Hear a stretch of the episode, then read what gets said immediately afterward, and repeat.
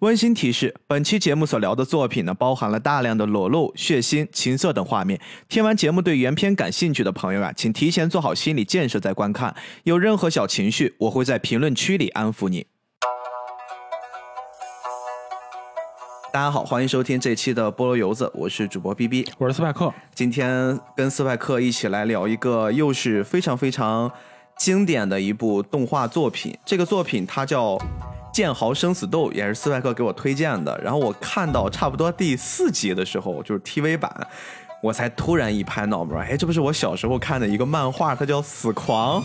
其实一开始的话，就是我跟逼哥两个人也在商量，说这一期的这个题目用什么来起。本来就是我们俩的想法是直接用《死狂》那个名字，因为刚才逼哥也说小时候看过。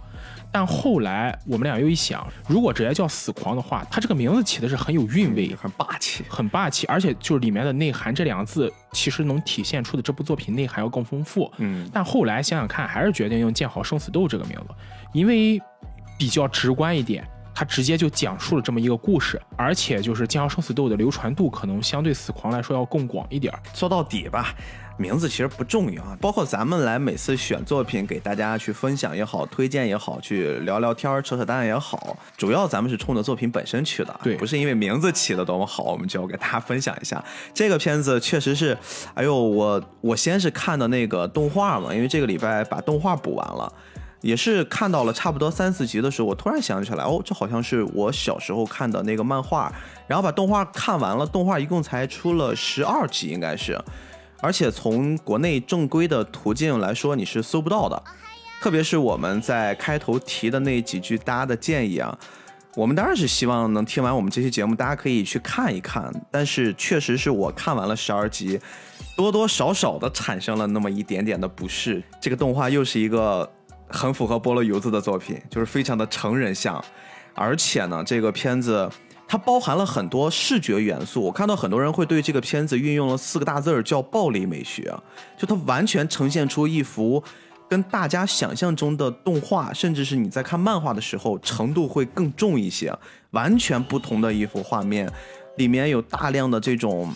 我甚至都不知道这些东西是是不是在那个年代真实会发生的一些事情。总之就是看下来会有那么一点不适，但是你又完全停不下来，就一口气儿，我把十二集看完，然后又接着重新拾起了漫画。稍微说句题外话，判断一个文艺作品，尤其是漫画作品有没有价值，归根到底并不在于它是否是什么所谓的限制级。可能我们有很多人会觉得。人都会有那种猎奇心理，或者是触碰禁区的感觉，嗯，觉得听一部漫画是现实级，包括咱们之前聊到的那个《寄生兽》，这一听现实级就想去看。但我这里想说的是。对于一部好的作品来说，如何判断这部作品是好的作品，但它是现实级的作品，和这部作品完全没有必要去看，就是单纯的用一些血腥的、比较残忍或是色情的镜头来渲染的这么一部算是不太好的作品，区别就在于他是不是把这种画面的表现和这种血腥、对于暴力、对于一些人们没法接受的感知渲染当成这部作品的第一要务。而在我这里，我和逼哥之所以会选择《剑豪生死斗》的根本就在于这部作品的血腥和暴力这一系列的表现，包括画面表现也好，剧情表现也好，对这部作品来说永远都是一个皮。他的骨子里其实是在探讨一个非常深刻的问题。没错，所以细心的听众应该能发现，我们这次开头并不是在推荐什么女生不要去看，男生不要去看，或者男生建议看，女生不建议看，它跟性别没有关系。它本身的所有的渲染出来的那种情绪，其实是只是给了一部分。你们如果能沉下心来去感受这个作品所传达的那种状态，哎，这是一部我们非常非常建议的。而且这个片子很有意思一点是，它真的适合成年人好好的去感受一下。它某种程度上来说，这是属于菠萝油子的第二支禁片系列了。而且，如果真要论禁片程度的话，它要远大于《寄生兽》。没错，没错，确实。《寄生兽》相对来说，它还是可以被就是少年儿童去观看一部分的。它只是有一部分表现力，它可能不太适合少年儿童。但是这部片子从头至尾，哪怕是那些文戏，它表现出来那种压抑感，超过日本吧，对封建社会的思考上。也会给人带来一种相当强烈的冲击，所以这部分确实也不太适合小孩去，就是尤其是少年儿童去观看。哎，行吧，咱今天说一说这个片子到底是怎么一回事儿。但是我相信，经常看动漫的人应该对这个片子比较熟悉，对他们。不会完全没听过这个片子。它是属于一个什么样的状态啊？就是我在这儿不得不插一个很有意思的点，就是看这个片的时候，一般我们在搜片子，特别是咱也是属于吃过亏的人嘛。我记得咱们当时看那个《邪气的胡宇鱼》还有《生之行》的时候，我自己中招很狠，在网上搜搜出来的是删减版，然后会发现跟真正人家那种原版未删减版的。表现的内容区别还蛮大的，对，所以说从那之后我就形成了一种习惯，我搜所有的片子后面一定要加一个前缀，就是未删减版。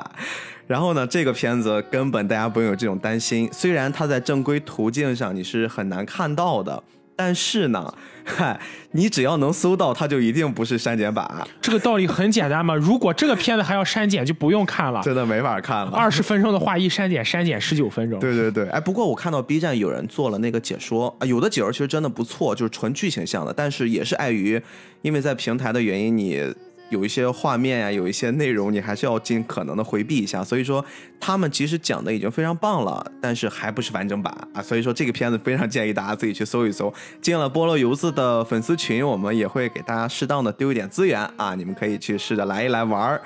今天我们来说这个片子呢。它有点不一样，它其实也是属于用小说来改编的一部作品，但是它又跟我们之前聊的那种轻小说在基础架构之上做调整还不太一样。这部片子整个的一个改编是由。南条范夫的一个时代小说叫《骏河城御前侍和》，其中一话叫《无名逆流》，然后里面的一个篇章给改的。也就是说，南条范夫的整个这一部小说篇幅是蛮长的，但作者山口贵由他仅仅是改编了整部小说中的最开始的一话。后面有很多内容它是没有改变的，嗯，呃，不知道什么原因，反正据说是因为山口贵由老师觉得后面那些篇幅没什么意思，所以他就不想改编了，嗯。但是你如果去看原著漫画，会发现它里面其实出现了后面篇章的一些人物啊，他其实是一个挺有意思的人。我曾经看过他一采访哈，他说。他在选了很多相似的、差不多题材，而且这个差不多只是大众层面看差不多，但是对他来说区别还蛮明显的。他最终选择了这个作为改编，肯定是先喜欢嘛。另外就是这其实是他的编辑给他的建议，或者更像是一个任务，就是说，哎，我觉得你应该去做一个这样的尝试。他听从了，在里面就选择了之后，然后呢做了其中的一个篇章的改编，而且他这个改编。我们从漫画完篇的角度来看的话，其实整个改编量、改编的体系还蛮大的，有点像颠覆性的再创作了。但其实从这个篇幅上来看的话，它其实远远超过了这一个小说一个篇章的长度。对，也就是说，山口贵由老师其实是在这个故事中加上了很多自己的原创。没错，这里其实我就想提到另一位大师，就是井上雄彦老师。嗯，大家都知道，他目前在做可能这辈子不会完结的《浪客行》。《浪客行》其实也是根据日本小说家吉川英治的小说《剑豪宫本武藏》改编的。嗯，但是《浪客行》其中也加上了很多井上雄彦老师关于他对宫本武藏这个人物的思考。以后有机会可以做，又挖了一个空哈，但是很有可能是到我们做这个为止，它还没画完。呃，大概率吧，对，大概率，这个确实是提上日程了，大家不要急啊。菠萝油子二零二二年其实也已经有很多很多的大片已经预定了，包括刚刚提到了井上老师呢，秋天他的《灌篮》大电影，那我一定会跟斯派克卯足全力，好好给大家呈现一下的。嗯嗯。接着我们话说回来，呃，山口贵友老师的画风呢，就是。套用一句日本网友的评价，说他的画风蛮变态的，很多人都适应不了。哎呦，真的是。但是画工本身是没得说。对，这里提到的是画风，嗯，但是山口贵由老师的技术能力还是很强的。没错，没错。关于他有一个小八卦哈，呃，你们一定想不到，这个山口贵由老师跟高桥留美子老师曾经是同门师兄妹。哦，是真的啊，这真的有这个说法。对他们两个人，包括北斗神拳的袁哲夫老师，但是感觉 作品上完全不一样呀。对你看到他们的画风，会觉着完全是三种风格，一点关系都没有。对他们三个人曾经共同拜在另外的两个知名漫画家小池一夫和时尚辽一老师专门开设的漫画速成学习班里学习。这东西还有速成学习班呢？对，好像当时我看资料说，当时他们的这个速成学习班好像只有三个月。结果这三个人在三个月时间内就分别学到了一门精髓，就有点暗合这部作品中的那个桐本和伊良子一样，各自学到了一个绝招。哎，这个特别好玩。日本确实是漫画工业体系非常成熟，对，非常非常完善。但是这种三个月的速成班，他能教什么呢？你比如说，我教你画工，三个月好像你画不出来；教你编剧吧，三个月好像也比较难。他学的是什么呀？但是事实就是，确实经过这三个月学习，这几个大师都出来了可能是一些理念，而且我觉得报这个班儿有可能他会设一些标准，就是不是说你完全不懂一小白进去了。而且我觉得这个班儿，我个人思考可能更像是那种你在这个班儿学习过，你就给你自己的漫画生涯镀了一层金，啊，可以给更多的这种人接触。因为日本漫画竞争这么激烈，如果你是个纯小白的话，可能你也没有出头之日了。嗯，哎，这跟咱们现在上的这些互联网网站的 九十九块钱带你什么什么登上大师不一样，我觉得哎大家那个慎重选择。MBA 课程啊，划分两头。其实山口贵友老师除了《江生死斗》之外，他有其他作品，包括他根据《西游记》改编了一部《西游记》的，算是同人吧，叫《悟空道》。这部作品评价也蛮好，但也是那种暗黑变态向。哦，还有一个就是他的《未腐之妻人》，哎，反正你如果去看他的这几部作品，你会发现山口贵友老师就很喜欢把他的故事背景，要不放在神话传说里，要不然就放在这个日本的战国时代到江户时代这个时间段。嗯，其实说白了就是在编的过程之中有一些参考，不至于全部从零开始。对你，毕竟不是每个人都是那种杰出的漫画师，像北条司老师这样，对吧？自己设计一个世界观。但是其实这个也有好处，而且你会发现，越是你在持续创作的时候有一个依据啊，有一个可以参考的东西，其实对于整个故事的架构，特别是观众层面去代入感都会强很多。这也是一个非常好的创作方式啊。所以说，就是相对来说，古装漫画一般的口碑会比一些架空类的漫画高，也在这里。因为首先你要去画古装漫画，你就是有一个门槛的，你要去了解一些，对你得先了解，先懂。你不可能随便编一个故事出来。咱们就稍微介绍一下这个故事的一背景吧，因为这个背景呢，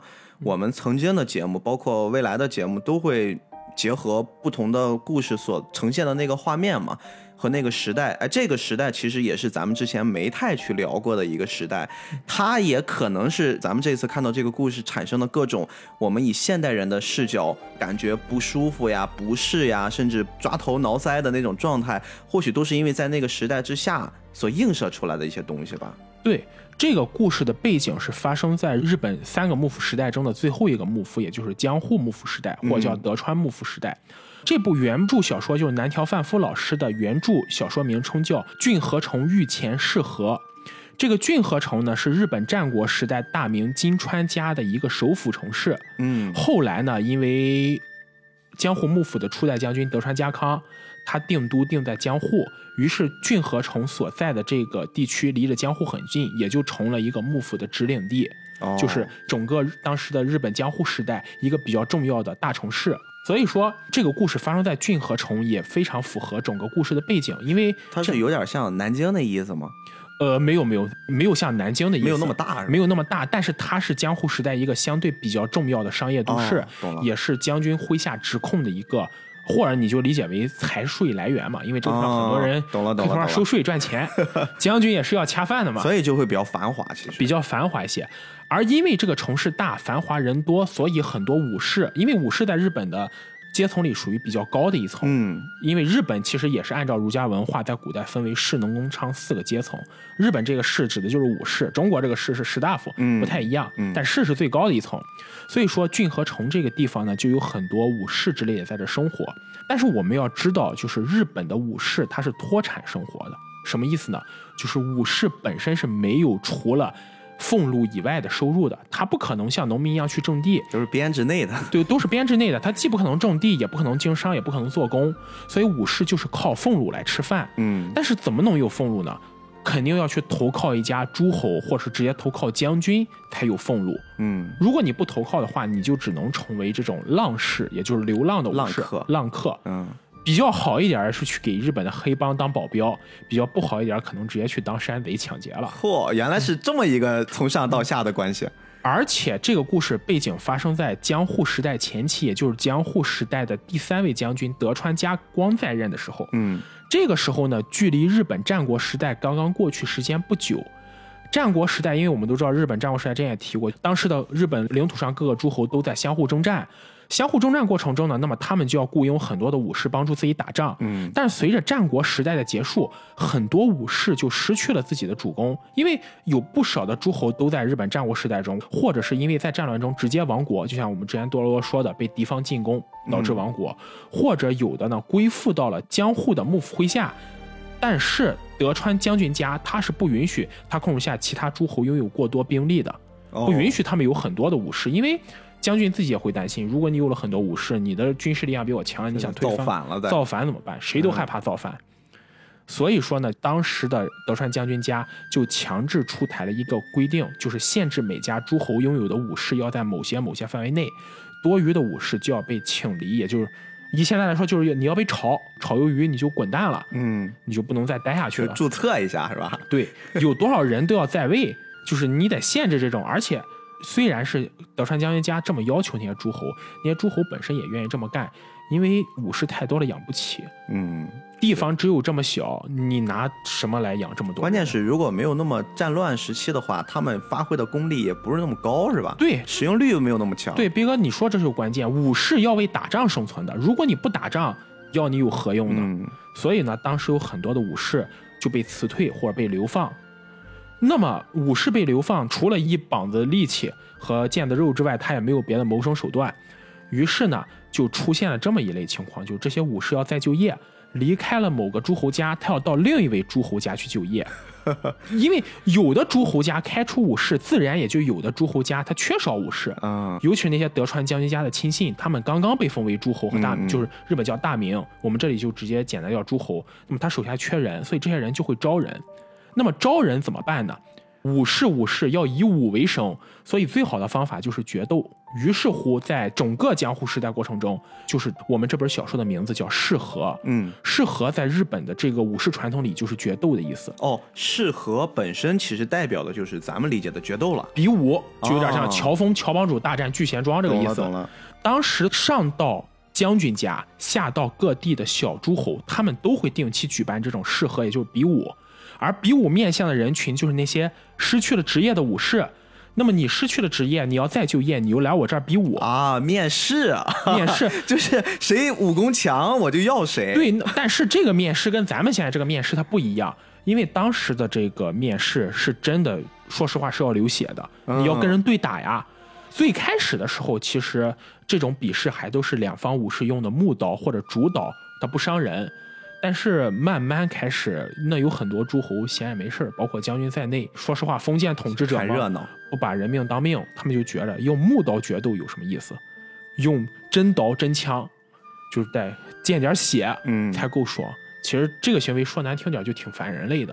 我们要知道，对于封建时代，尤其是对于日本江户时代那种上下尊卑等级这么分明，接下来我们会提到武士道，嗯，上下等级尊卑这么分明的武士道精神熏陶下，主公如果要求你真剑比试，你就必须要用真剑，没办法了。那很简单，你如果不用真剑比试，我们不要你啊。哦，所以我从你刚才说的这个部分练到我们接下来要聊的这个故事开篇，其实就是这样的一个背景。对，就当他们的主公提出了不管我就必须要用一个真刀真枪来比试的话，下面的人即使你再反对，然后即使再有意见没有用，你必须要遵循这个规则。因为他是主公，你是臣下。嗯，按照日本这种上下等级尊卑分明的制度，君要臣死，臣不得不死。所以一上来那些人又切腹又怎么着的，主旨都是没有用的。你可以选择切。父觐见主公，但是主公听不听是主公自己的选择哦。所以这个名字就叫郡和虫御前侍和。这里这个御前指的就是将军家，因为将军家按照幕府的传统是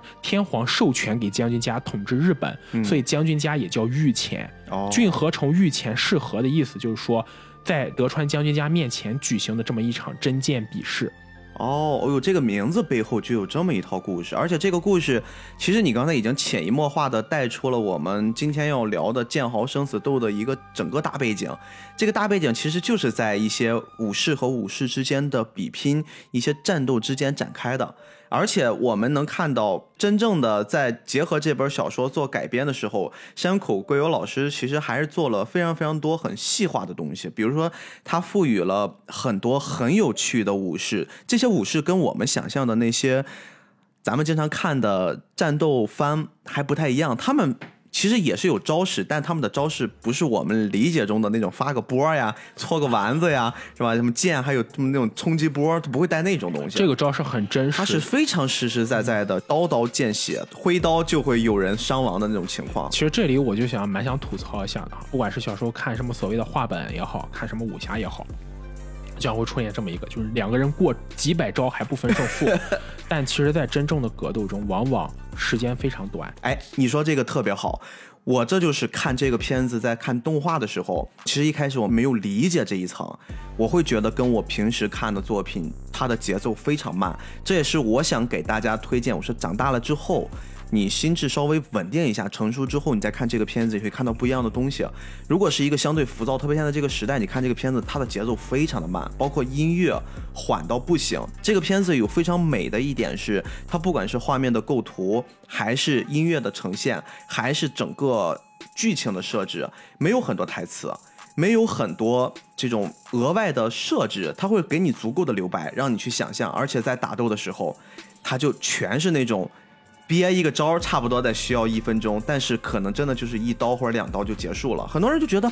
这打斗有什么意思呀？但是你相信我，这才是最真实的武士和武士之间的战斗。嗯，我不知道逼哥你听没听说过，中国这一年有一个专门拍武侠电影的导演叫徐浩峰。啊，我知道。徐浩峰的电影跟。《剑豪生死斗》这部片子就有异曲同工之妙，他们永远是招式并不华丽，可能让你就没来及看就过去了。但是真实的格斗中是不会出现那种两个人对决几百招的情况，对对对对，往往是两个人互相在窥测对方的弱点，然后一招毙敌。所以你看，像孙悟空什么打就啊哒哒哒哒哒那种，就是你来我往的，看起来确实画面很华丽，但其实真实的战斗、真实的格斗，其实没有那么。那么多的那种精彩纷呈的你来我往拆招挡招，特别像武士这种东西，很多时候真的就是一直在等一个机会，只有那个机会瞬间，然后我一击毙命。但是呢，如果咱们讲道理来说，真的按照这种拍法了，他又没意思，他确实没有看头。所以他这个 TV 组用了一个非常漂亮的制作，我觉得大家可以去看一看。首先画面它其实是没有太多的色彩。更多的都是这种灰色调的黑白灰，但是呢，它唯一强调了一个颜色，就是红色。你发现没？血、植物，特别红色的花，以及极少数女性穿着的衣服。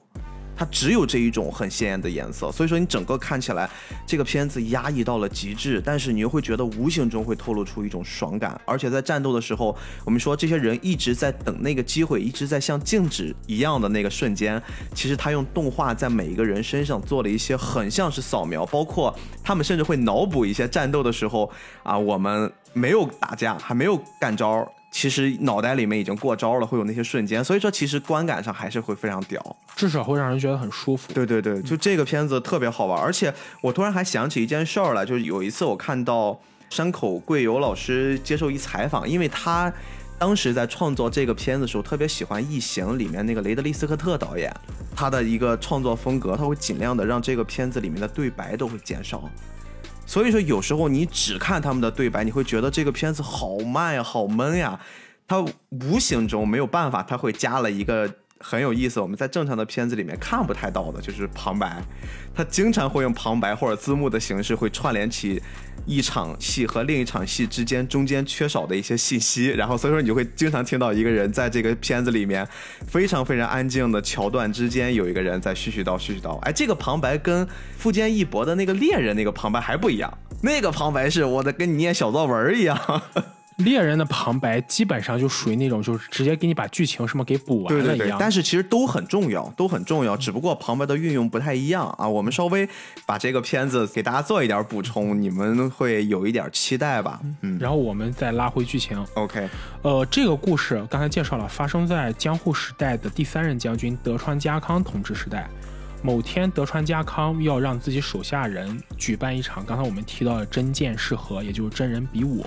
原本这种真人比武呢，上场都是那种看上去身材很魁梧，对，一看就知道很有战斗力的武士。对对对。但我们要说的是，漫画中的这个今天这场比武呢，很奇怪，非常异类。今天的这两位武士，其实都是那种让人觉得不太像武士。对，被人调侃是残奥会。对，残奥会，因为是今天这场比赛是两个残疾人在决斗。没错。呃，其中一方叫做桐木。名叫桐木的这个武士呢，他缺了一只手，嗯，他是个独臂没错。剑客，而跟他对决的另一方呢，叫做伊良子，这个伊良子更夸张，他不仅是双目失明，腿还不太好，对，也就是说，一个盲人跛子加上一个独臂剑客，两个人要在这场比武中决斗。嗯，哎，其实这也是一个创作里面的小技巧，就一上来先给你一个观众产生好奇的点。明明一个这么重要的比赛，而且所有人都说这是把全城最厉害的武士集中到一起了，而且真刀真枪的赌命在玩儿，怎么一上来来这么俩货？而且这俩货呢，还不是咱们去说的那种，就是感觉来凑数的。他们不管是从动画的表现上、气场上，还是说他们那种神情上，其实都像是狠角色。对，它会让你产生一种兴趣，这俩人到底要干嘛？你如果真把他们当成残疾人，那就错了。这两个人不但不是残疾人，而且是绝世高手，非常强。而且不但是绝世高手，这两个人之间还有抹不开的关系。哎，其实这也就是我们今天主要跟大家聊的两个主角了。其实他这个故事相对比较长，我跟斯外克一商量呢，也是照顾看过的和没看过的，我们都要兼顾这些听友嘛。我们其实今天想稍微给大家整理一下，就是顺着这两个人的主线儿，他们两个人现在的这场比赛其实是他们人生的第三次对决了。他们人生中间的每个时间段儿，其实都会有一些决斗，各有胜负。我们就顺着现在这个节点按下步表，分别把。每个人吧，自己的故事我们给大家捋一捋，然后呢，汇总到现在的这场决赛，基本上我们这期节目就结束了，好吧？咱们一个一个来聊，咱们就从刚才说的这个独臂剑士藤木原之助。藤木原之助是一个，也是一个很凄惨的角色。他呢，一直拜师在一个特别特别强的一个武士之家吧。那个武士呢，叫岩本虎眼。岩本虎眼，哎，他们就一家子都会被一个老虎的图腾给印上。其实看到藤木这个人的时候，我第一反应是，这不就是风云里面的双师兄吗？是不是很像？是不是这个设定很像？很像。真的就是我在看到这个漫画，我同篇看下，我就感觉这个桐木是不是就根据双师兄的人生写的？就这两个人的角色设定超级像。其实这个角色呢，就是这藤木，他有点木讷，而且就是属于，可能也是在那个环境之下吧，对于老师的命令，或者说这个时代上给他下达的一些命令，他就严格执行，很像是一个机器愚忠的角色。哎，对，就像又要拿风云编一下诗，风云电视剧版的第九集里面。文丑丑当时这么清楚啊！当时文丑丑去给那个秦霜报信，说你知道熊帮主为什么重用你吗？不是因为你聪明，也不是因为你天赋好，而是因为你最愚忠。哇，太伤人了这句话！但是你把文丑丑评价秦霜的这句话拿到这个桐木身上来说，你也会发现，简直是一毛一样。这个桐木对岩本虎眼的愚忠。就好像是秦霜对雄霸的愚忠一样，嗯，到了一个什么程度呢？就是桐木让他去干什么，他绝对不会说个不字。没错，而且我甚至怀疑，如果岩本真的让桐木自杀，可能桐木马上就会切断自己的脖子。哎，真的可以到这种程度，就很多他昧着他自己意愿的事儿，他都可以严格执行。这个孩子他其实是有一个很特殊的经历，刚才其实你也聊过，在当时的那个时代，其实武士等于说是人上人的一种程度。对，而且呢，武士其实他们也会有一种传承感，他们很少会有，比如说下等人，然后呢会成为武士，或者很多下等人其实希望能通过借助这件事儿来翻身，翻身之后他们不太会认可之前的身份了，他们就觉得我现在已经是人上人了。但是这个藤本小时候。就是属于一个还挺贫穷的家庭，他的家庭条件都很差，而且他的父母包括他的兄长，其实对他都很不好，因为他从小是不善言谈，就有点木讷，家里面就觉得是不是生了个傻子，所以从小给他吃的饭全是一些残羹剩饭，他也没有任何抱怨，就吃，安安静静长大。然后呢，他们村子有一个小恶霸啊，经常欺负人，然后有一次欺负他，他也就是啊欺负我呗，我就给你道歉。关键这小恶霸其实还挺有背景的。正常家里面的大人村民其实都不太敢惹他，小恶霸有一天就惹到了这个小藤木啊，把他一顿收拾，然后家里面又怕惹了麻烦，然后呢就惩罚这孩子，给他直接吊树上了，倒吊的，觉得反正我们家里面就也有长子继承嘛，对吧？家里面这事儿也能干，我就别让这小孩吃我们家的粮食，而且还占我们的时间，占我们的精力，吊着吧，惩罚他。然后如果脑充血了，死了就死了。然后就是在这么一个其实挺惨的环境之下，哎，我们刚才说的岩本虎眼，他来了。岩本虎眼呢是一个稍微再补充一下，这是这个片子里面特别重要的一个角色。我们真正在看这个片子的时候，他其实已经到了暮年了，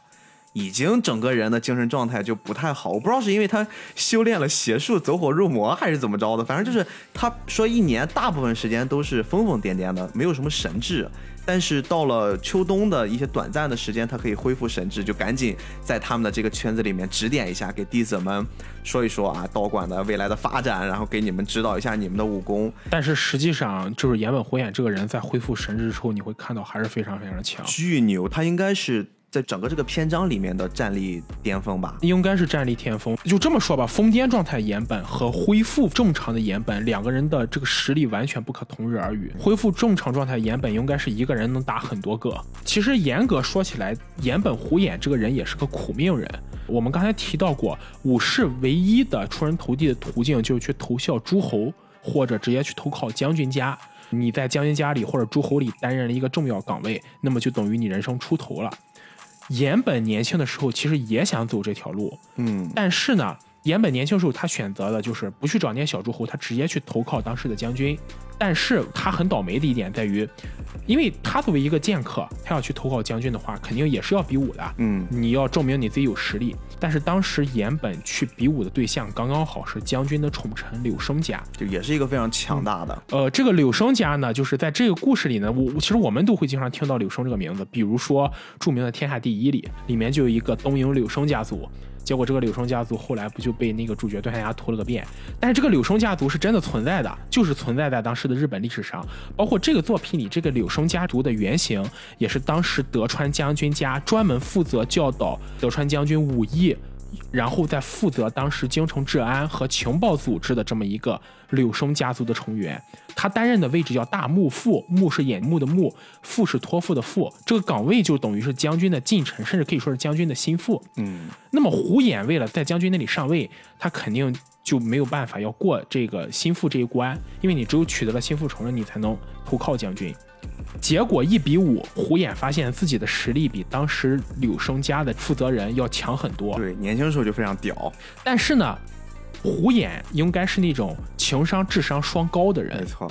他一看这个情况，然后就想：我如果当众让将军家的这个心腹出了丑，我以后还用在官场里混？哎，让人丢份儿了，这怎么办？对呀，你人家想捏死你，那不跟捏个蚂蚁一样？于是呢，虎眼就很巧妙的在没出手之前就说：我们是平局。打平了，打平了，打平了，强行平手，强行五五开。对，其实按我们作为一个观众来说，虎眼这已经算做的很不错了。你让领导也有面子，你自己证明自己，也证明自己了，就很不错。如果是一个正常的领导，一看这个情况就是花花轿子人抬人嘛，对方给你台阶，我也就下了。但没想到胡眼遇到这个柳生家的负责人呢，他是个小心眼儿。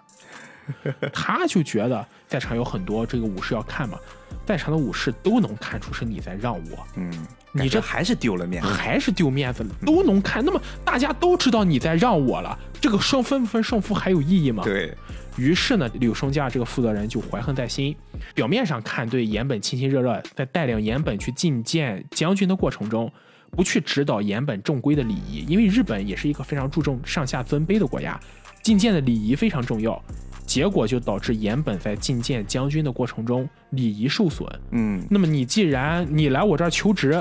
你还让我掉价，而且你在面对大领导时候还表现不佳，那你怎么办呢？结果岩本虎眼就被遣散回家，不仅遣散回家，岩本虎眼还被命令终身不得在任何诸侯和将军家出仕做官，就等于虎眼的这个人生最可能实现阶级超越这条路被啪一刀斩断了。哎呀，职场呀！所以这个东西就告诉我们哈，就是一定得注意。对，你得跟领导打好关系，知道该跟谁玩儿，这都很重要。而且你也不能做的太明显，你这一表现，让人家都觉着。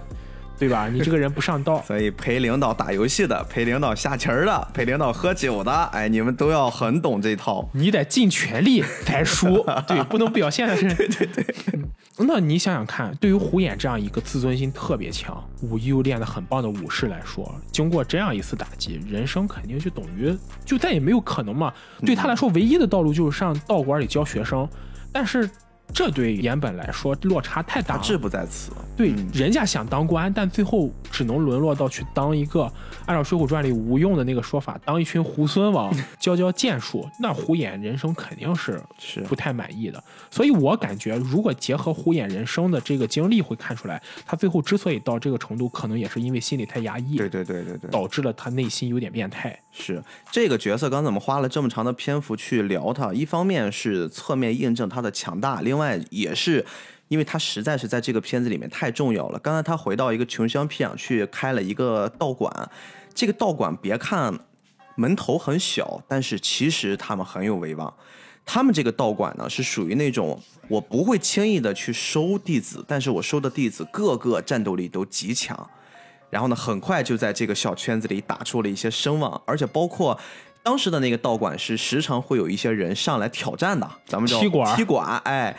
他们这边呢，踢馆倒是说都用木剑，都客客气气的，然后也不会有很强的什么要压住、堵住什么的。但是如果你们输了，虎眼他们这个道馆呢，基本上都会要留下对方的一点东西，比如说给你削个耳朵呀，给你脸上留个疤呀，就让你知道我们这老虎派很厉害。他就有这么一个传统。然后刚才其实我们说到是藤本小时候一直被倒吊着，临死了，当时就是年轻的虎眼哎路过这儿了，说这孩子你们不要了，我带走了，然后直接就把藤本给救下来。后来藤本就跟着虎眼一起开始修行。而且藤本就成了大师兄。嗯，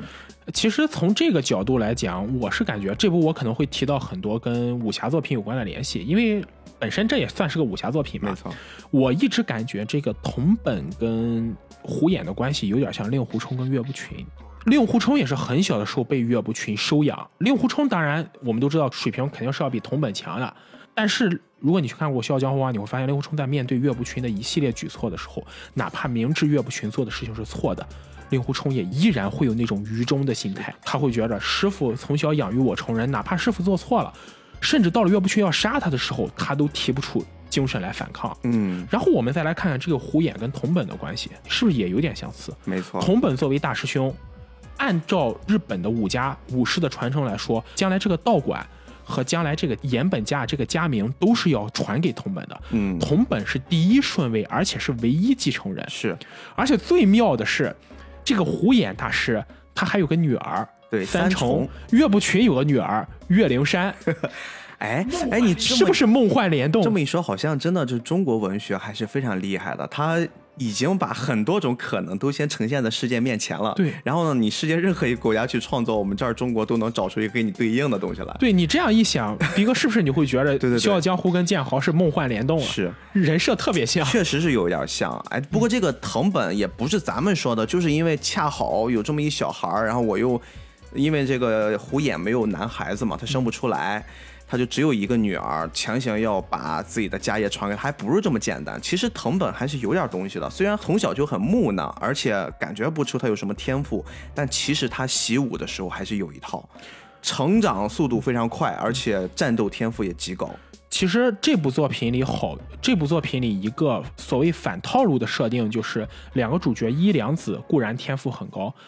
但是这个藤本也算不上天赋差。对他不差，他也非常非常优秀了，其实，而且也非常勤奋。而且就是如果你真的要去看的话，的确看到漫画最后你会发现，其实这两个人的天赋也说不上谁比较高，对对谁比较低是同一档次的。没错，我们顺着故事来走啊。藤本顺利的进入了虎眼的道馆，然后呢，他们就开始经历这些严酷的训练。他当时说用了三年的时间，其实就已经可以把那些踢馆的上了那些壮汉给打的鼻青所以说脸肿了天赋也是很棒。非常厉害。但是他们这个道馆有一点我特别不明白啊，斯派克可以帮我解释一下。他是作为大师兄和他们的馆长吧虎眼之间，其实还有五个叫师院，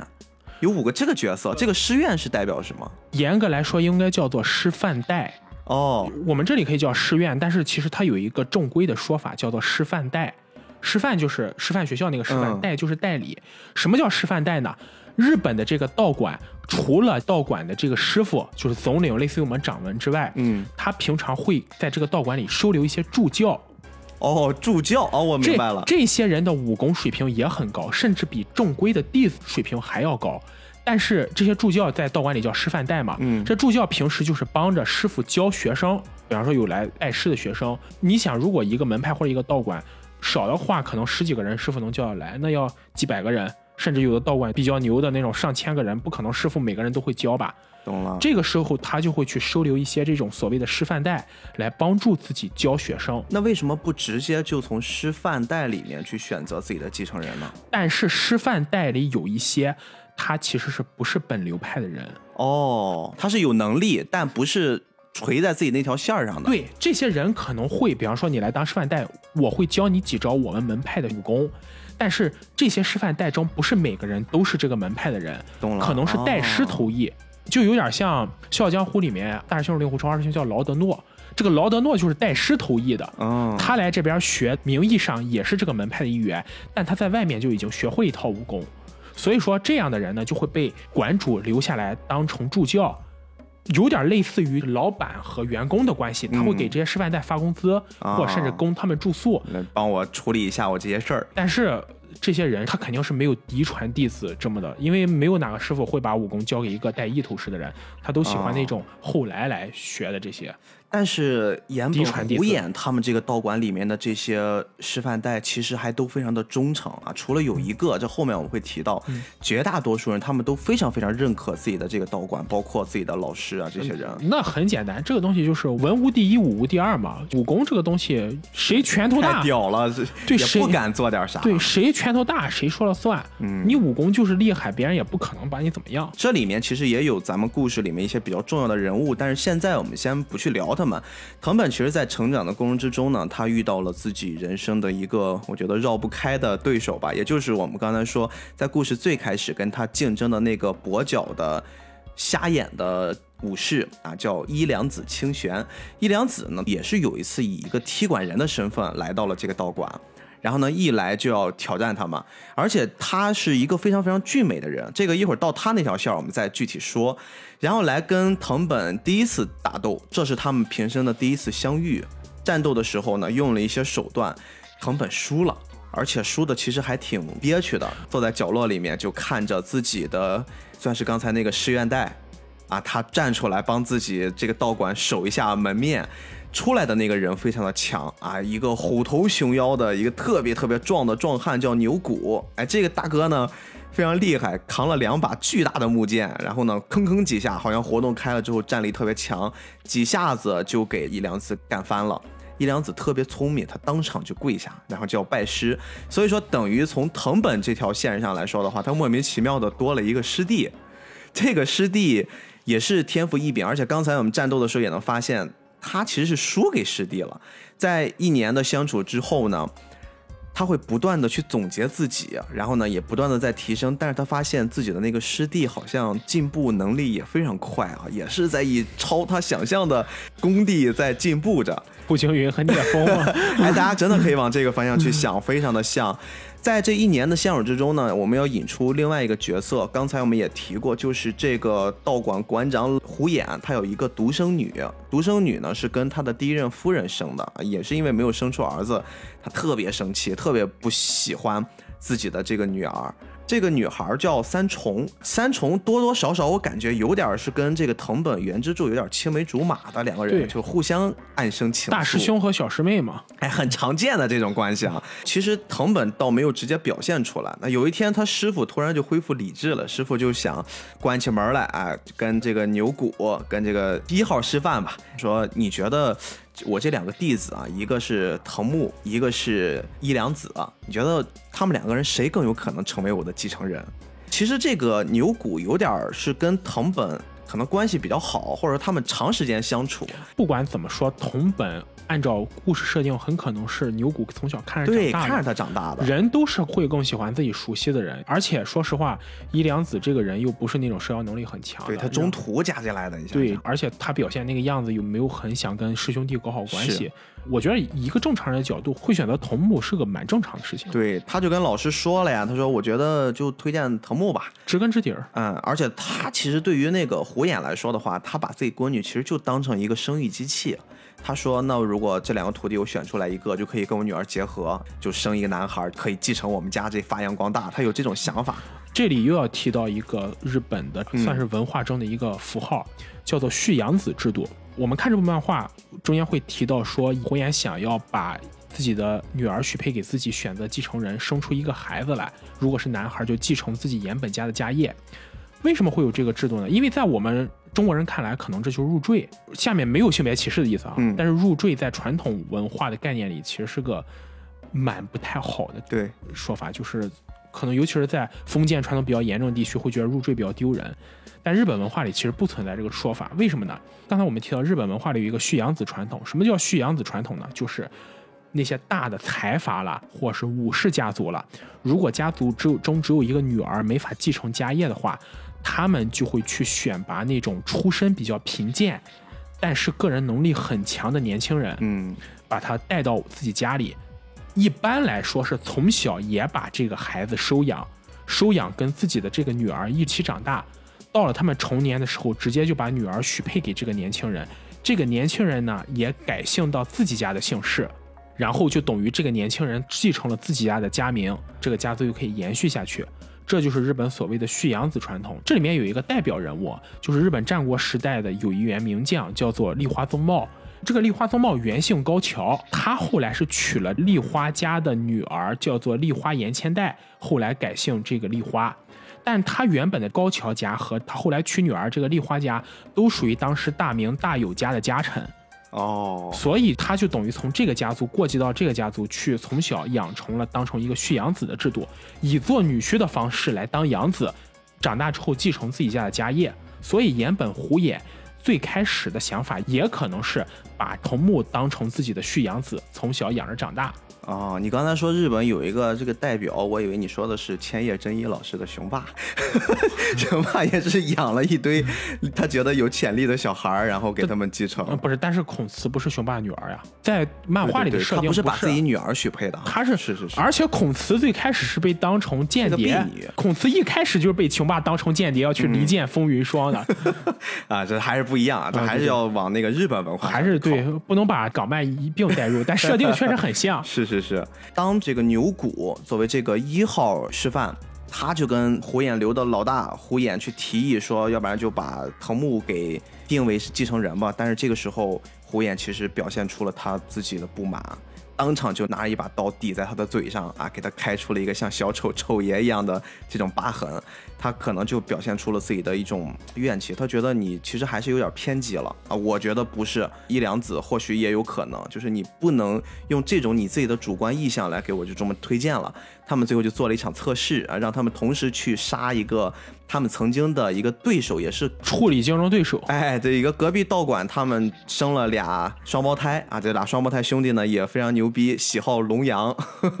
两个哎，不过说讲道理哈，这种所谓的龙阳之后，在古代的日本和中国其实都蛮盛行的。嗯比如说刚才你提到龙阳之后，所谓分桃、断袖、龙阳，这都是有同性之间爱情的这种，他这个在漫画里面其实描写的还挺赤裸的，大家可以去看一看。嗯，就是那我们就不详细展开了不。详细说了。哎，当时他们就要去刺杀他们，就派两个徒弟同时去啊，因为说谁能拿下这两兄弟，原则上对面俩兄弟双胞胎嘛，那等于说是生活环境一样，受的教育、武功各种天赋其实都差不多，等于说给他们同时出了一个。一样的难题啊，谁能把他们的脑袋拿回来，谁就可以继承我们火眼流派。结果这俩人一起踏上了路，最终的结果是什么呢？两个人同时完成了任务，但是这个完成任务更多的是因为大师兄，也就是藤木，他其实先破了这个局，因为当时兄弟两个人是玩背靠背啊，战力已经非常强了，也是没有什么弱点。他们如果没有人先打开这局面，我们刚才也说了，其实武士在战斗的时候，大家就是在找那一瞬间的破绽，一定要找到那个破绽，可能更容易破局。藤木用的一招呢，相当于是虎眼流派的一个必杀了。他这个必杀，我跟大家稍微形容一下，这个在我们后面的片子里面会经常出现。大家都知道，其实正常的斩击是有攻击范围的，比如说。斯派克如果现在伸直了手，刚刚好够到我，然后往后退一小步，原则上他是怎么着也打不着我的。然后如果人手上持了一把剑，其实他也是有攻击范围的。我们一般握的这把剑的时候呢，都会用手刚刚好卡在那个刀颚的地方啊。我们今天录制节目之前还专门查什么叫刀颚，因为我们一直想跟大家说，就是刀是分。刀柄，然后刀刃刀刃啊，中间有一块儿就是很像是护手的那个部分，叫刀颚。一般我们握的时候都会虎口会卡在刀颚的这个附近，然后呢我们会握紧它，防止武器脱手。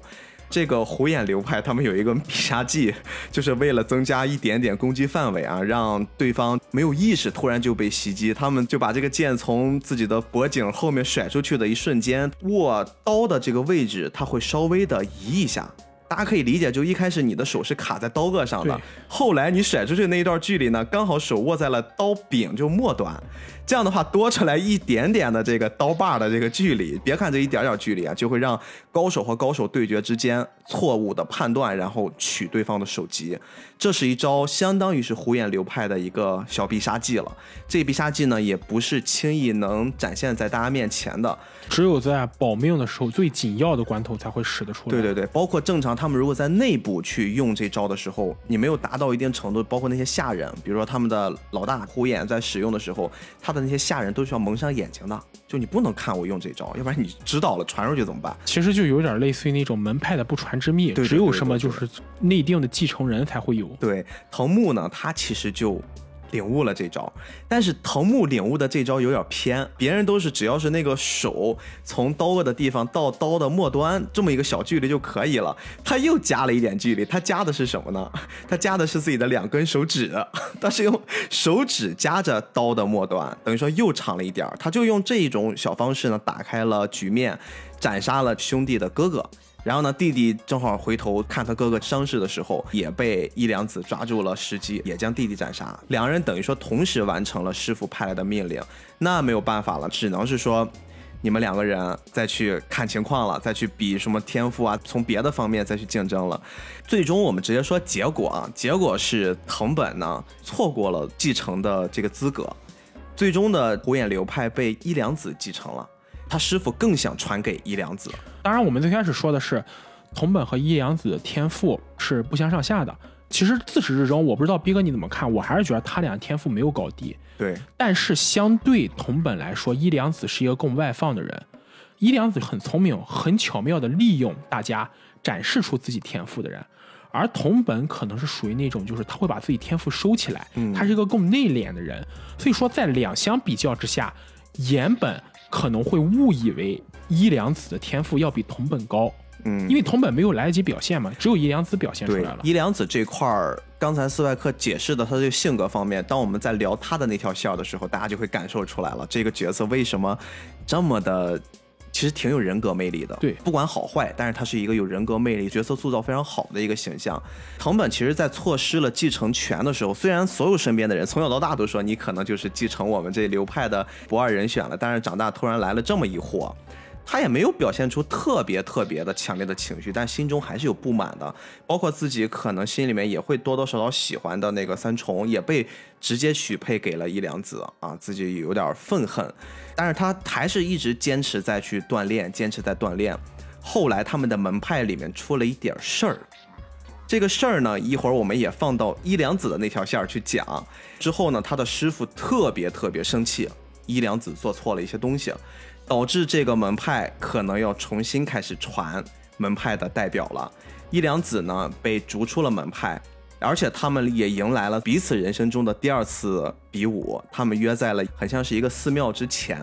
当着师傅的面，两兄弟又要开始进行一次。门内的斗争，这个时候伊良子有一种盲目的自信啊，他觉得我这什么都很牛啊，你打不过我。但是他没想到，在他努力的时候，藤本也在飞速进步啊。藤本这边也用了自己的一些招式，打败了伊良子。其实我看有人评价说他们两个人是龟兔赛跑，但我觉得不是。因为同本绝不是乌龟，哎，我一直觉得他们是一个并驾齐驱的概念，而且很像是就鸣人佐助那种设定，就你强我也在变强，双男主，对对，他真的是双男主设定，他不会存在一个绝对的碾压，对，就是这两个人都是实力很强，只是性格区别，对对对，幸亏他没有拍第三部，要不像风云三那样，风云一、风云、风云不要老是在吐槽风云，风云三就变成了步惊云传奇，对，反正就在这一次明面上更像是他们的师兄弟的第二次比试，但。实际上是门内再去处罚一下伊良子啊，最终的结果就是将他逐出门派了。那藤木呢，就顺利的成为了真正的虎眼流的继承人。这事儿发生之后，其实整个的故事接下来就要走向了我们刚才说的那个决斗之前。其实他们决斗之前还经历了一次，就是我个人感觉更像是一种宿命感的东西。因为当时伊良子被逐出了师门之后呢，他自己的身体状况就已经变成了我们刚才看到的那个眼睛失明了的一种状况。然后藤木这边，他正在做的一件事儿是，他希望能让自己的门派变得更好，所以说他更加封闭自己，让自己感觉很像是一个木头人。然后他师傅那边的情况呢，反正越来越差吧，就越来越疯癫，整个门派有一点点就是属于那种。一良子走了之后，好像是他里面那种很欢乐的，或者说有一点点活力的那种劲儿没有了。我感觉就走了之后的门派就变得更加的肃穆。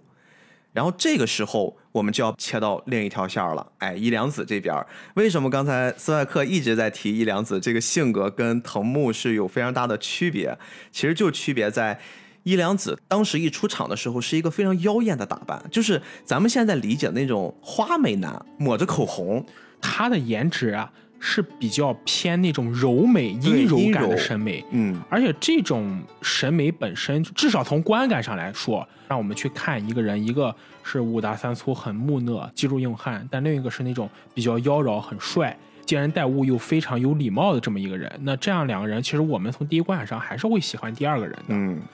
这个角色一出来的时候，刚才我们说他们在这个道馆上，两人第一次战斗，伊良子和藤木。当时藤木是说是败给他了，怎么败的呢？其实伊良子自己的经历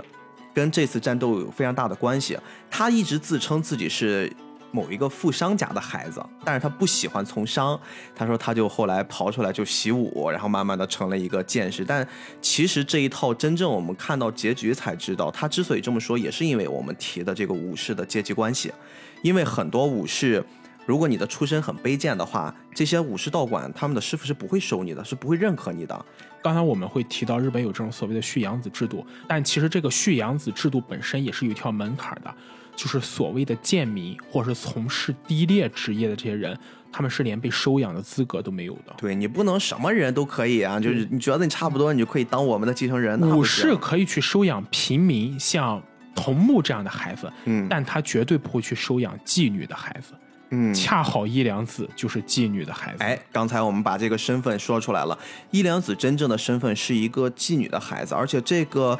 妓女呢有一点神奇，因为在故事里面有一句话是她真正到临盆的时间又过了半年多才把这个孩子生下来。哪吒就有点像是这种。其实讲道理来说的话，我之前看过一个科学依据啊，在母体孕育的时间相对长一点，可能对孩子的一些发育什么的都会变好。哦，当然还有一个很经典的美剧叫《天赐凯尔》，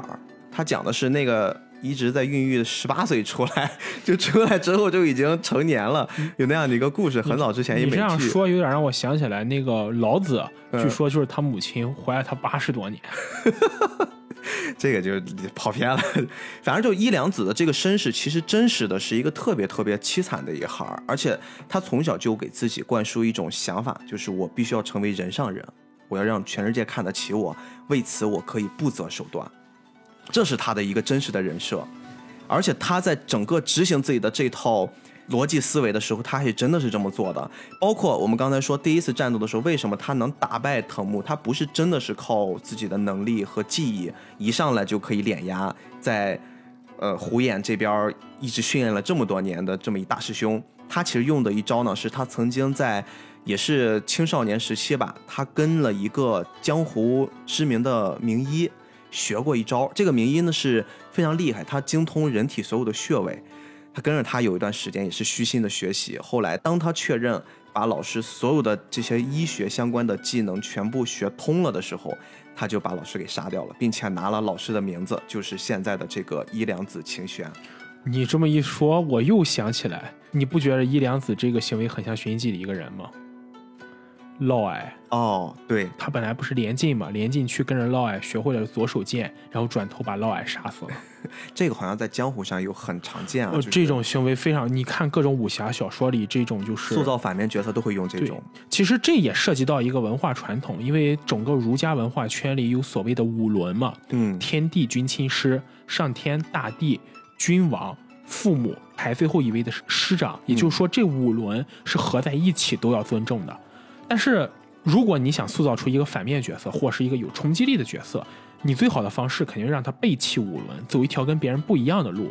那么天帝没办法背弃。君王也不是每个人都像荆轲那样，如果是到父母这种，那如果你要塑造出一个有魅力的反派，把自己父母干掉了，这就是人渣了，整个就禽兽。所以说，其实老师还挺倒霉的。伊良子他的经历还真的就是把这件事给做绝了。你看他刚才他把那个教他这些穴位的这个老师给杀掉了，他后来自己成名了，他想掩盖自己的这个出身，他把自己当时已经很不堪的这个妓女母亲也给杀掉了。然后呢，他最后又把胡言给杀掉了，他等于说把真正的老师也给杀了，所以说这个角色就已经立住了。嗯，幸亏他没到那种直接去刺杀将军的程度。就他是一个看起来就是一个谦谦君子，但是他非常非常懂，就用什么样的机会抓住任何一点点能力细节，他就要往上爬。所以刚才我们说，他第一次跟藤木去战斗的时候，他就是稍微的用了一下之前跟那个江湖郎中学的，跟那个名医学的那个招式，把他的两根手指掰断了。我甚至觉得，当这条线打通的时候，我们回到藤木，藤木为什么会在之前虎眼流的那个手会伸长一点点那个技能之上，他再用手指再加一段，就又变长一点儿？我觉得也跟那两个手指有关，因为当年他那两根手指是被自己的这个师弟伊良子给掰断的，嗯，所以他用了这两根手指再把它变强。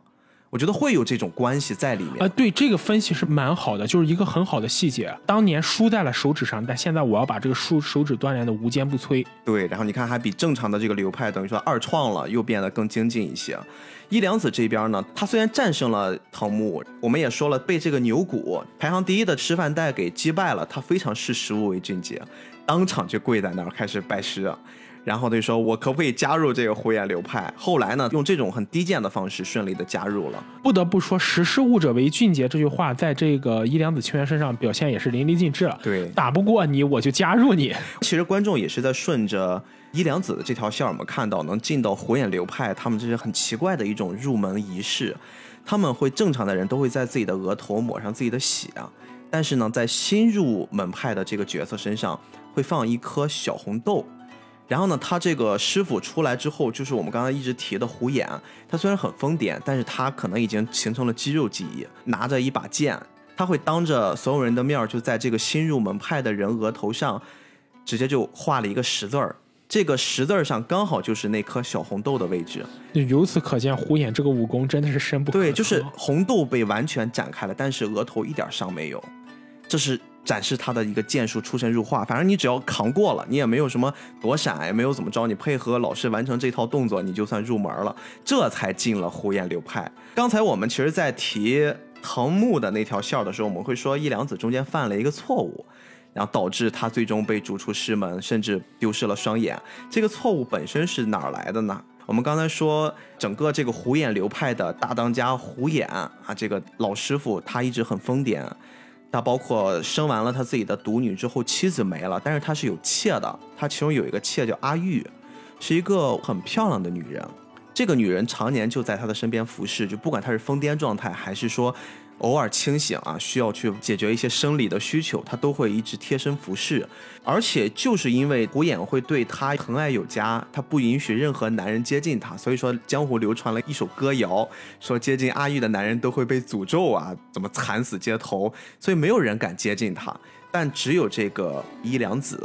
哎，他非常懂，就是怎么样去撩妹，就接近了他。他们当时那个年代洗澡是共浴的。啊！别人当看到阿玉去沐浴的时候，都躲到他非常远，但是伊良子自己一个人光着溜就进去了。就是日本的那个澡堂或者日本沐浴的地方叫汤嘛，热热汤，进去之后是有一趟屏风隔开男女的。动画它是直接就是一个池子似的，然后两个人就坐在一起。但但正常这种，如果是按照日本正常这种男女混浴的这种热汤，也有汤泉，嗯，基本上是会有一道屏风隔开男女的，就不是说就真的就他们这个就直接就坦诚相见啊，就是设定啊，剧情 设定啊，我觉得是为了展现出一良子的那种就无畏传言或者挑战霸权的一种状态。因为怎么讲，就是日本江户时代。朱子学，也就是所谓的宋明理学，就已经开始传入日本了。整个江户时代的统治意识形态，官方意识形态就是朱子学，也就是朱熹那套学问。朱子学是很看重就是男女大防、君臣大防，就是这个三纲五常的。嗯，所以说，我觉得这个设定理论上讲是不太可能出现在江户的，尤其是武家是非常看重这个性别之分的。当然，就当初设定吧。嗯，反正在这个过程之中，也是一定程度上吸引了这个玉子的注意啊。哎呦，作为老师的女人也敢这么放肆的去接近，而且呢，他还跟这个女人说了一段故事，就是当年他的这个虎眼呀，在年轻的时候曾经接受了一把妖刀，这个妖刀非常的屌，就号称是砍了人能走出，我在网上核算了一下是八百多米，然后呢，那个人才死了。就这个妖刀非常厉害，当时他们就做了一场实验。这个妖刀真的放到了胡言手中的时候，他们看似是在斩杀一个无辜的女性，看看这个妖刀是不是真的那么神。但是感觉哎也没有那么强嘛。后来过了很长一段时间，就是去压的这个侍女的旁边的有一个侍从，他过了很久突然暴毙了，就展示这把妖刀真的是跟传说中一样。当时被斩杀的这个侍从就是阿玉的未婚夫，这个事儿一直没有人知道。伊良子不知道从什么途径知道了这个消息，他告诉了阿玉，也可能是通过这件事儿慢慢的打开了他的心扉，然后两人越走越近，发生了男女关系，就相当于是他睡了自己老师的小妾，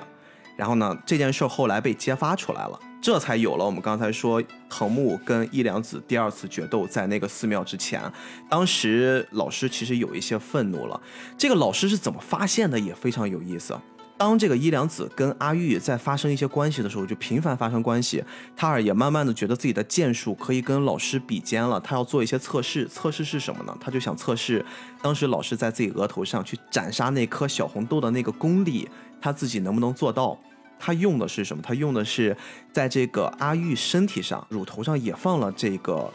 一粒米，然后做实验。但是他的武功毕竟没有老师高，等于说。有一天，虎眼他突然清醒了，在跟自己的小妾发生关系的时候呢，他看到了身上有这个刀痕，然后慢慢才查出来这一切。哦，原来是我的这个二徒弟伊良子做的。后来就有了我们看到的，把他逐出师门，并且用了一些手段，直接给他把眼睛斩杀了。我不杀你，我羞辱你，我要让你，你不是武功很高吗？我用这种方式废了你的武功，然后逐出师门。其实还是那句话，就是如果你真的很讨厌一个人，要不就直接搞死他，要不然呢，就是你就放下仇恨。但你万万不能做的就是不把他杀掉，反而羞辱他。这种行为，你既不能断绝你的后患，还会让别人对你的仇恨更加浓烈。哎，真正的故事转折其实就是在这儿开始的。我们现在讲完了两条双男主的这个故事线儿，也其实就是在一良子被逐出师门的这一刻。当时的旁白，我们刚才说的那个旁白就出来了。他提到了一句话，说没有人发现，就在这一夜，其实诞生了一个怪物。后来呢，他又补了一句，说不是两只怪物，因为这个时候的藤木其实也发生了一些心境上的变化。这两个人有一种宿命感，他们分别在各自的一个道路上就越走越远了。当时被同时逐出师门的还有阿玉，阿玉一直非常非常死心塌地的。跟着伊良子，他就觉得这个男人可以是我托付终生的啊！我即使是为了他死都没有关系。也是说后面两条线儿，他们也是越来越复杂。这两条线会复杂到什么程度呢？我们稍微把时间快进一下。伊良子其实失去了眼睛之后，有一段时间非常的痛苦。他后来呢遇到了一个贵人，这个贵人也是一个武功很高强的武士。慢慢的呢。陪着他修炼了一套盲人剑法，这个盲人剑法特别有趣。盲人剑法真正的一个真谛是什么呢？盲人剑法的真谛是，我只需要靠我的听觉、感觉、触觉，然后来完成一切的斩杀，有点像是我们说，你真正看似丢失了一套。战斗体系，但其实你得到的是更强的一套战斗体系。后来我感觉一良子学到这套盲人剑法，就很像日本作家子母泽宽的座头市系列。哎，对，座头市的那个盲人，也就是海贼里面的那个藤虎，藤虎的原型就是座头市。嗯，而座头市这套剑法跟这个伊良子清学的这套盲人剑法又有异曲同工之妙。嗯，这里要安利一下啊，座头市是日本剑戟片里的一个代表作，如果有兴趣的话，大家是可以回去看看，非常非常棒。但是集数很多哈，三十多部，三四十部，嗯，大家可以有兴趣选几部自己喜欢看的看一下。我们刚才讲到了这套盲人剑法修炼大成，其实中间也有一个小小的故事，这个故事特别好玩。我们刚才也是基本上用声音的方式跟大家呈现了这个虎眼流派他们的一种招式嘛，就是稍微让这个攻击范围变长，但其实只是靠变长，你是达不到那种登峰造极的那种斩杀能力的，因为更快的剑可以让你的攻击力甚至威慑力变得更强啊，让你存活几率变得更高。怎么样能让这个剑变得更快？真正我们在有一次通过这个虎眼亲自示范，我们会发现，这个攻击方式呢，除了我们刚才说的可以让手腕稍微一松啊，攻击范围变强之外，前面要加一个施法前摇啊，你要蓄力。这个蓄力是需要你用另一只手，比如说我如果是右手持剑的话，我的左手是要先紧紧的握住这个刀的刀头，刀头这块呢，相当于是我的两只手在较劲儿，这样的话就有一种蓄力感。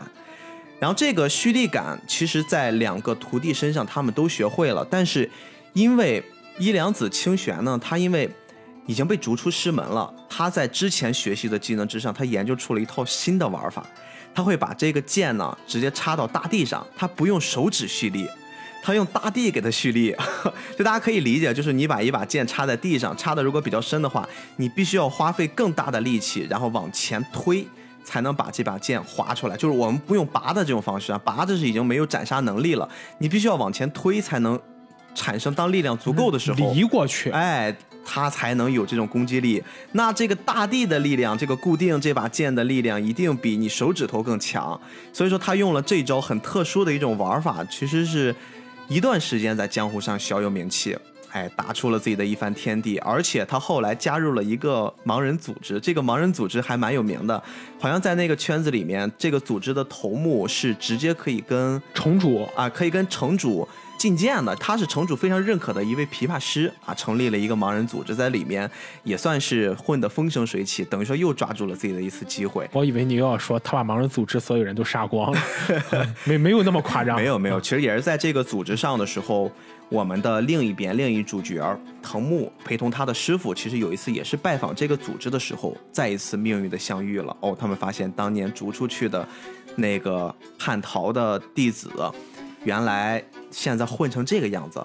慢慢的呢，他们就互相的之间有发生了一些嘲讽。这个故事我们就不要通过节目来跟大家去详细说了，非常的精彩。中间还有几场非常漂亮的战斗，大家可以在看漫画的时候，哎，稍微的去补一补。动画其实也讲到了这一块儿，大家可以去补一补。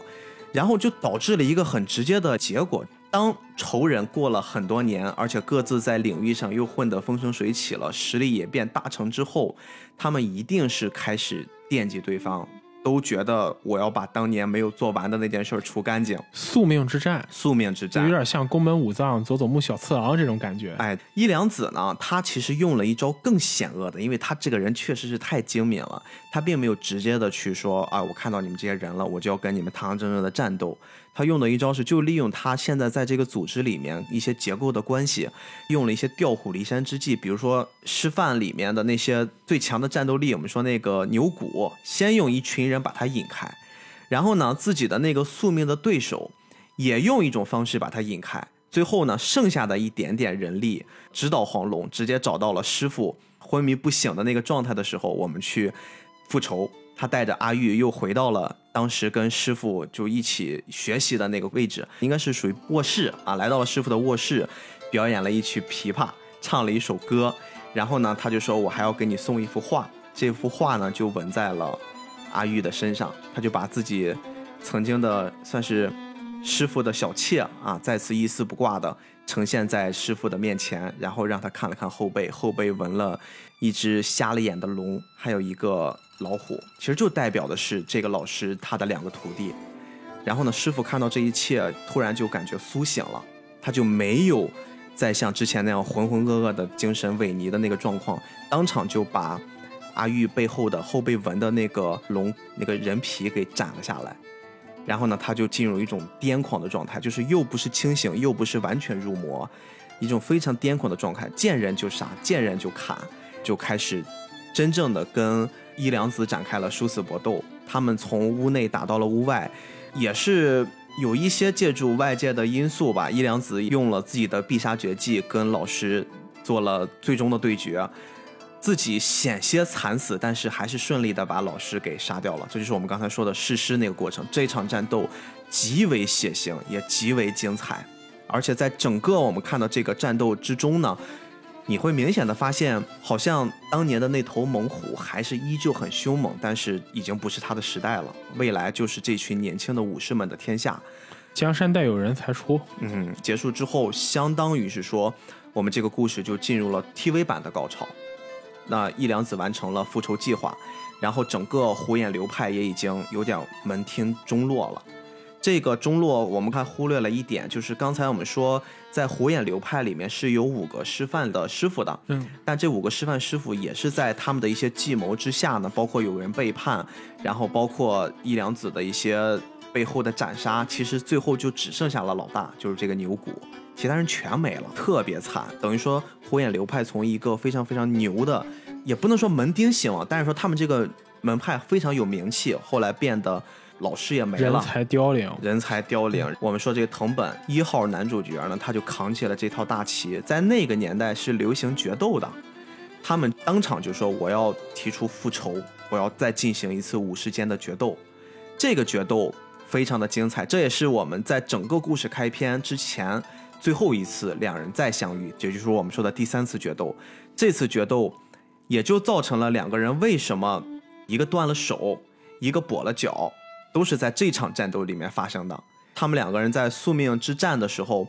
呃，藤本其实已经绝对占了上风了。可能这些年他修炼的更加刻苦，背负着整个家族的一种命运，有那种感觉了。还是所谓的仇恨让人更强大。对对，他们就已经开始到了那种绝望的状态，然后开始进行战斗，但是后来还是被癫狂的一良子，然后用了一些自己独创的一些秘技斩杀了藤木的一只手啊。藤木这个时候也非常绝望，你想想，对于一个武士来说，我丢了一只胳膊，可能连站都很难站了。而且也是在这场战斗里面呢，他最后剩下的那个很像亲人的角色，那个牛骨也牺牲掉了。当然，牛骨在牺牲了之后，他的不屈的意志，他不屈的战力呢，让自己变成了一只行尸走肉，还是夜袭了伊良子的住所，然后呢，导致他们当时的那场战斗跛了脚。是在那场战斗里面，就他跟一个人形的尸体战斗，最后那个脚就受了伤，导致。两个残疾运动员最后有了那场决战，就是中间我们真的会忽略了非常非常多精彩的部分，但是我觉得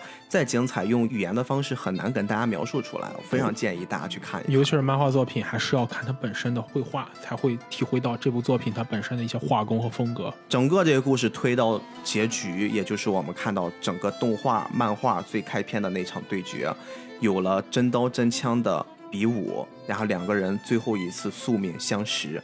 这次相识，我直接跟大家说结果就好。最后的结果是经过一场非常非常惨烈的战斗，两个人虽然身体都残疾了，但是他们呈现出来的是绝非一般武士可以比拟的华丽战斗。当然，这个华丽非常的快，刀光剑影。藤木战胜了伊良子，但是在战胜伊良子的时候呢，他还是向命运低头了。我们之所以说是向命运低头，是因为在战斗之前，他曾经向三重立了一个 flag，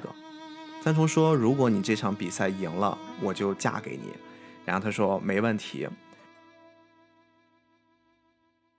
三重这个角色，我觉得也可以拿出来稍微聊一聊。这个角色在整个故事里面塑造的一直是一个跟命运抗争的角色。他本身其实就是在这个家族里面一个生育机器，因为他没有的选择。包括中间他一度也因为爱上了伊良子，伊良子叛逃经历了那一切，他自己已经不成人样了，绝食呀、消瘦啊，神智也变得不人不鬼的。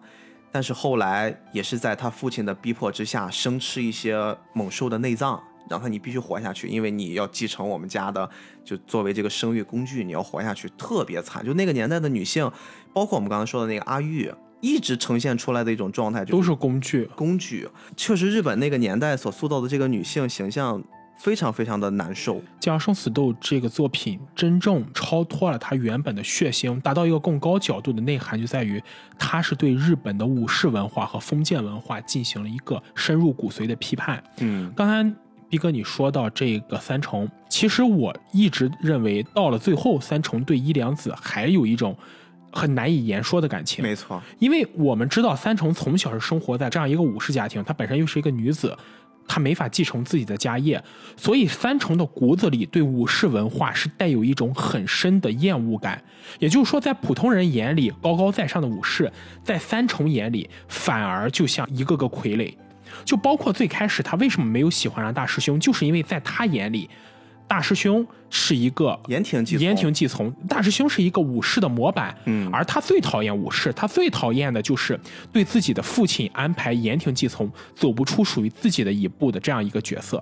所以他不会喜欢大师兄。他之所以喜欢伊良子，原因也在这里。伊良子是他人生中见过第一个真正意义上走上了。背叛武士这条路的人，还有一个特别重要的细节，就是在决出了伊良子是继承人的那天晚上，其实他父亲是迫不及待的把自己的女儿要献出去，当着大家的面儿让两人结合，然后去生育。这个时候做出一个很极端事情，他还让桐木去按着三重的手，不让三重反抗，就强迫这个女性必须要跟他们当场就结合，然后去生育。但是伊良子这个时候反倒帮他求了情，说如果现在这样，我们强行发生了关系啊，我们是可以达到目的，但是不确定三重是不是会因此能顺利的活下去，他可能会自尽，所以说我们还是先缓一缓。其实就是这些很温柔的话语，给三重这个小女孩感化了。这些行为更深层的意义，其实在于伊良子作为一个非主流的武士，他对武士阶级价值观的背叛。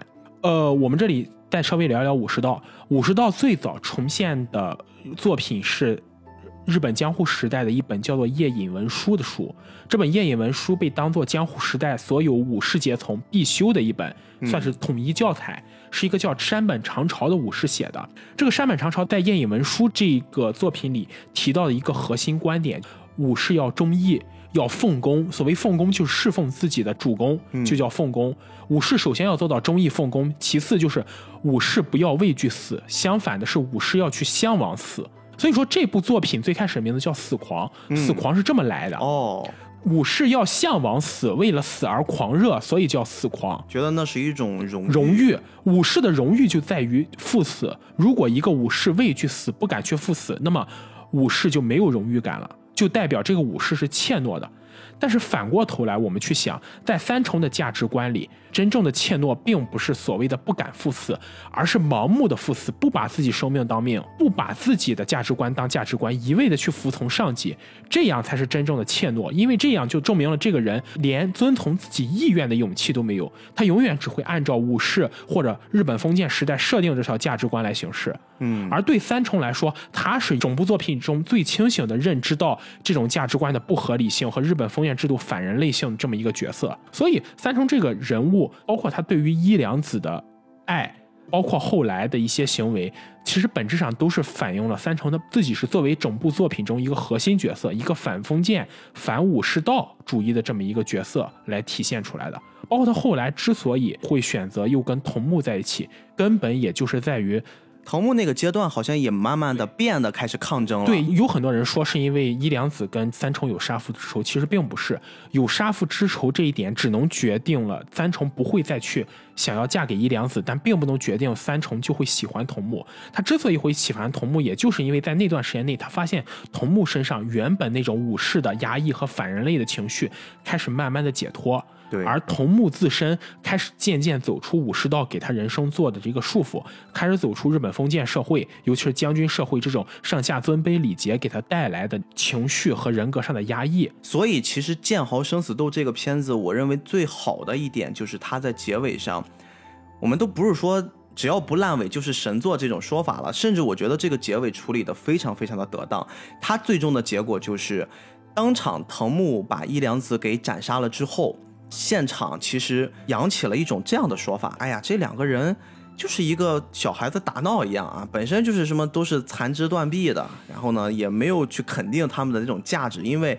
大家已经发现这已经在他们的预料之外了。当时的其中一个应该是一个大名吧，当场就喊：“你把他的头取下来。”然后呢，证明啊你是最牛的，然后呢，你就可以晋级，等于说又把他拽回了传统武士封建的那一套，你要按照命令去执行，然后要按照规则走，你要按照我们设定的社会道德价值观对去行事。当他做了这个决定之后，马上迎来了大结局。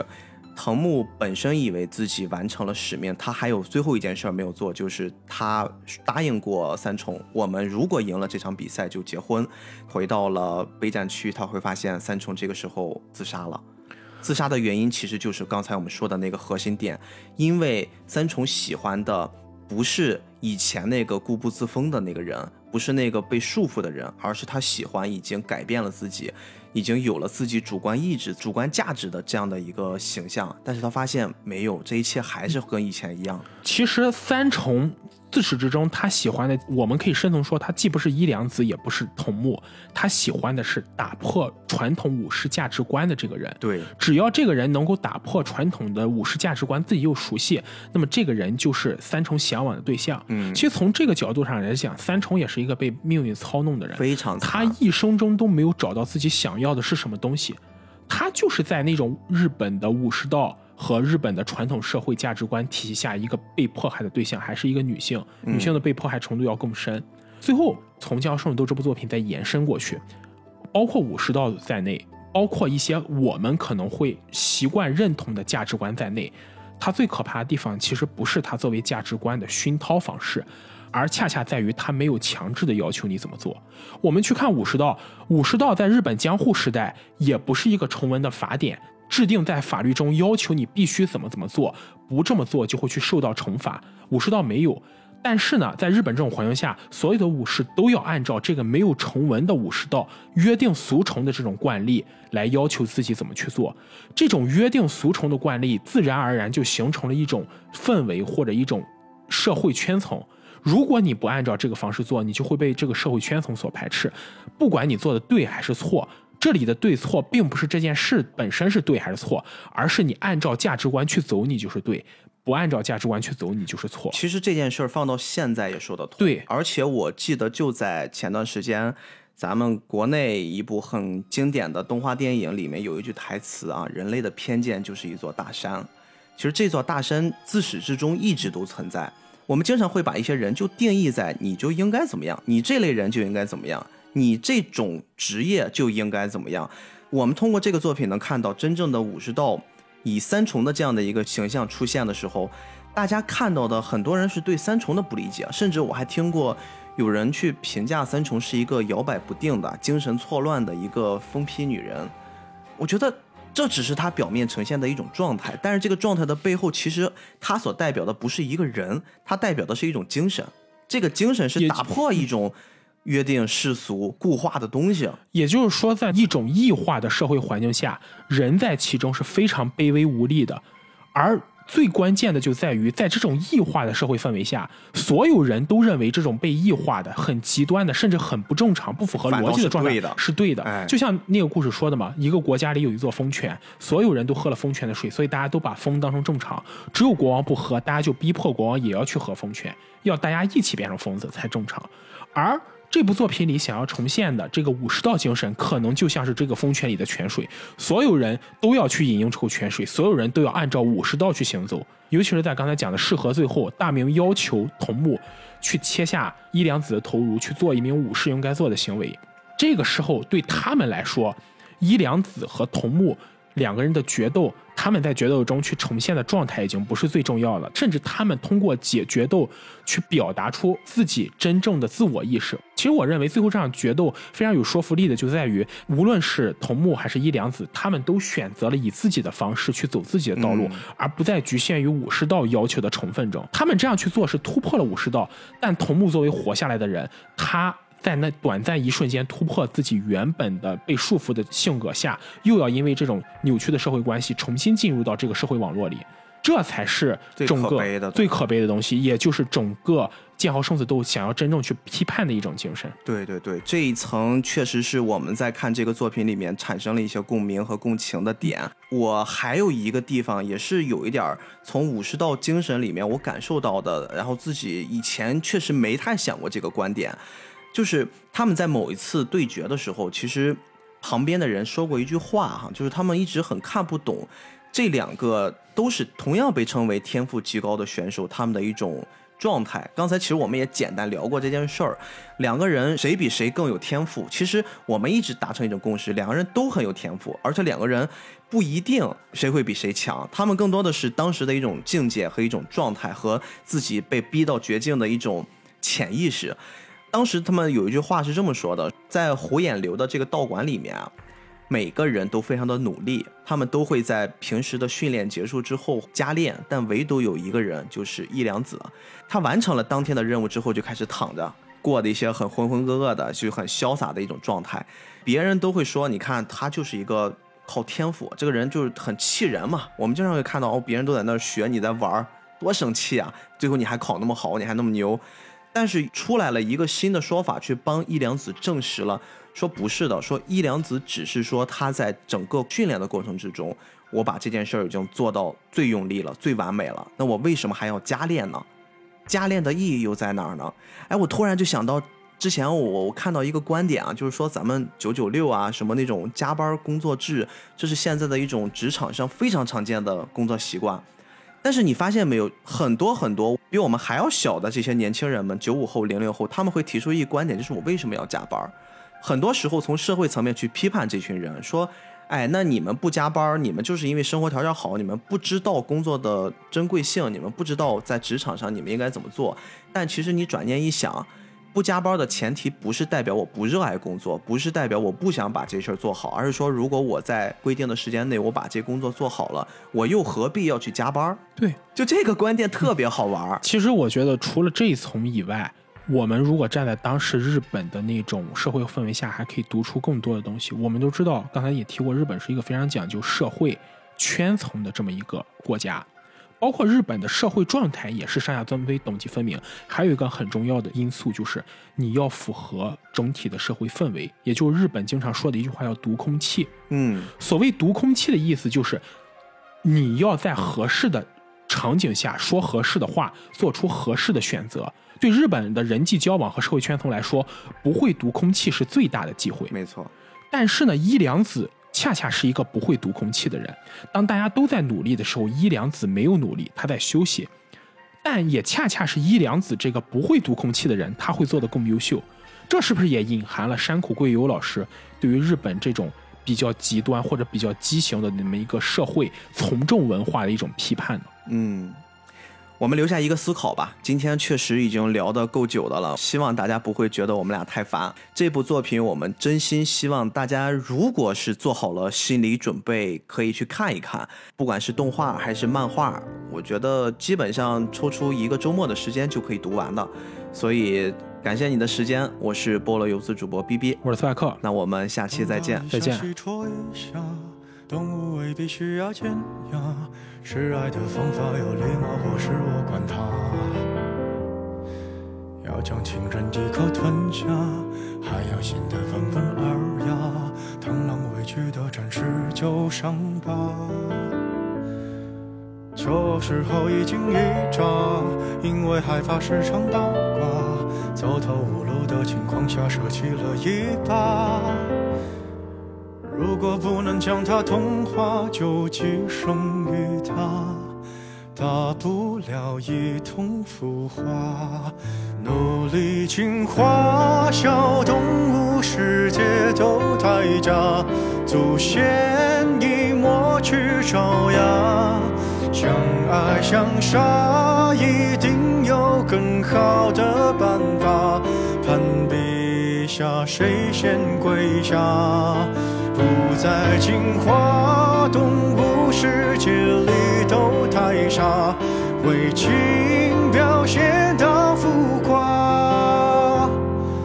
得到了你就该丢下，人心来不及粉刷，所以啊，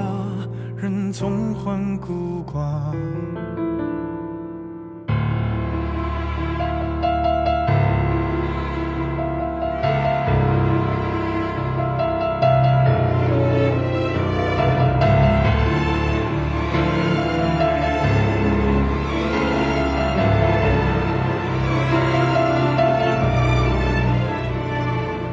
一路奔来，约在树下说好一起浪迹天涯，系上铃铛还在往哪个方向挣扎？如果有只豺狼，它英勇披上婚纱，同伴教他度过童话。